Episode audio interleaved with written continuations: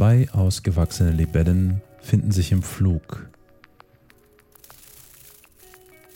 wobei nach einem Vorspiel das Männchen das Weibchen mit der Zange aus den beiden Hinterleibsanhängen hinter dem Kopf ergreift.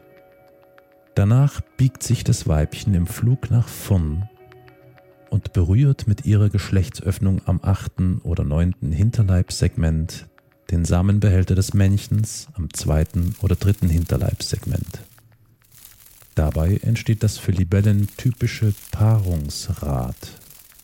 Es kann besonders im Sommer an Gewässern bei verschiedenen Libellenarten beobachtet werden.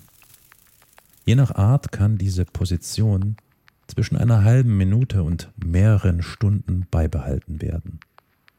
Sie bleibt auch im Flug bestehen. Und häufig lässt das Männchen das Weibchen erst wieder los, wenn dieses die Eier in einem Gewässer abgelegt hat.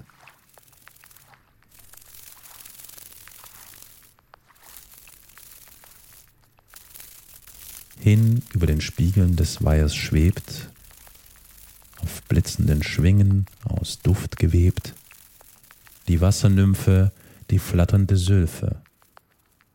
Sie gaukelt über dem wagenden Schilfe, vor meinen Augen hin und wieder, hebt sie und senkt sie das blaue Gefieder, als webe zu schillerndem Sommerkleid sie die goldenen Fäden der Einsamkeit.